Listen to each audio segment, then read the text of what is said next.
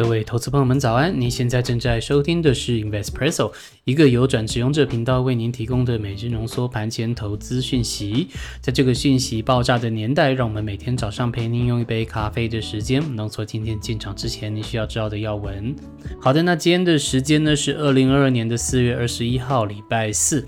今天的精选新闻部分，我们会跟您分享的是中经院哦对二零二二年的整个经济预测，请您听到最后，或是说点击。优下方的时间轴可以跳到指定的位置。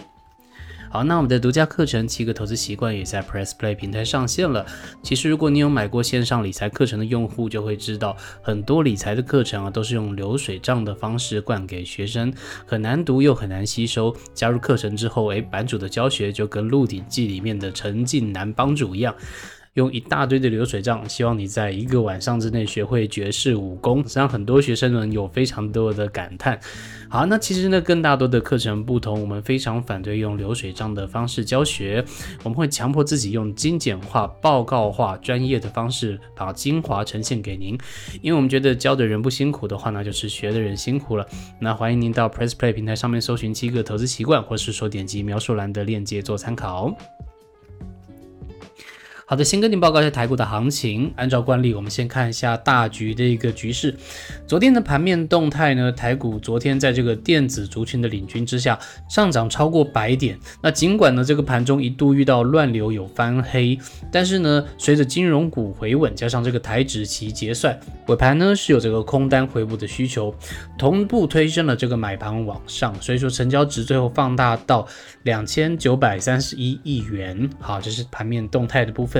那我们观察一下三大法人的动向，外资的话，昨天是买超了三十点七二亿元，那投信呢是买超二十四亿元，自营商呢是卖超九亿元，好，三大法人加起来的话是合计买超了四十四亿元。好的，那我们观察一下指数的部分，加权指数呢是上涨一百五十五点，收红 K 带下影线。硅买指数 DC 呢是上涨零点七四点，收红色的十字线，而新台币呢目前是收在二十九点二四元，目前贬了零点零一元。好，贬值趋势没有变化，请大家继续关注。好，再观察下族群的动态的部分，强势的前三名分别是电器电缆、汽车以及贸易百货，弱势的前三名呢分别是玻璃、陶瓷、钢铁以及观光。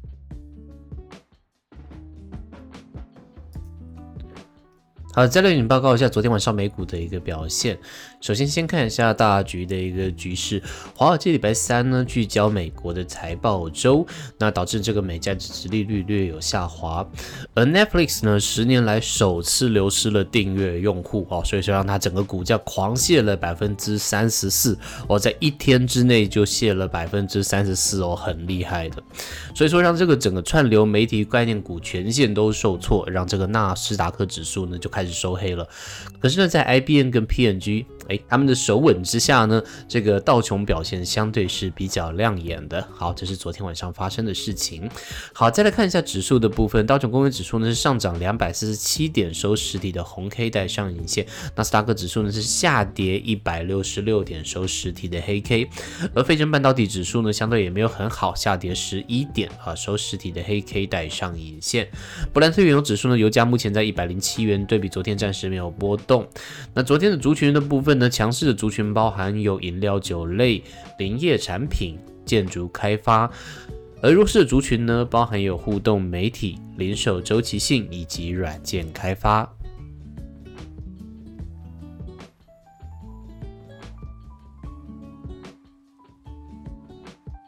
好的，接着与您分享的是今天的精选新闻。我们要分享新闻呢是中金月对于二零二二年的年度经济数据预测。我们帮您总结为两部分，一个部分是 GDP，一个是 CPI。好，我们先看一下 GDP，也就是经济成长率。那先看一下数据的部分，呃，直接说结果。那中金院预测呢，就是今年的预估值应该会在三点九六个 percent。好，那没有办法保四，但是对比去年十二月的预测值呢，是已经有往上修了，上修零点二九个。百分点，那各季的成长率呢，将会是逐季的攀升，分别是第一季是二点九四，第二季呢是三点一六，再来是四点七跟四点九，所以说是一季一季往上升的。好，这是数据的部分。那今年的主要的贡献来源呢，应该还是来自于国内的需求，因为我们刚讲说 GDP 呢总的是三点九六嘛，那当中的话，国外只有在零点八八，国内的需求是高达三点零八哈，所以看来今年 GDP 的成长还是要靠内需来去冲了。那当中呢，民间消费的成长率会高达四点九九个 percent，贡献二点二三个百分点是最大的。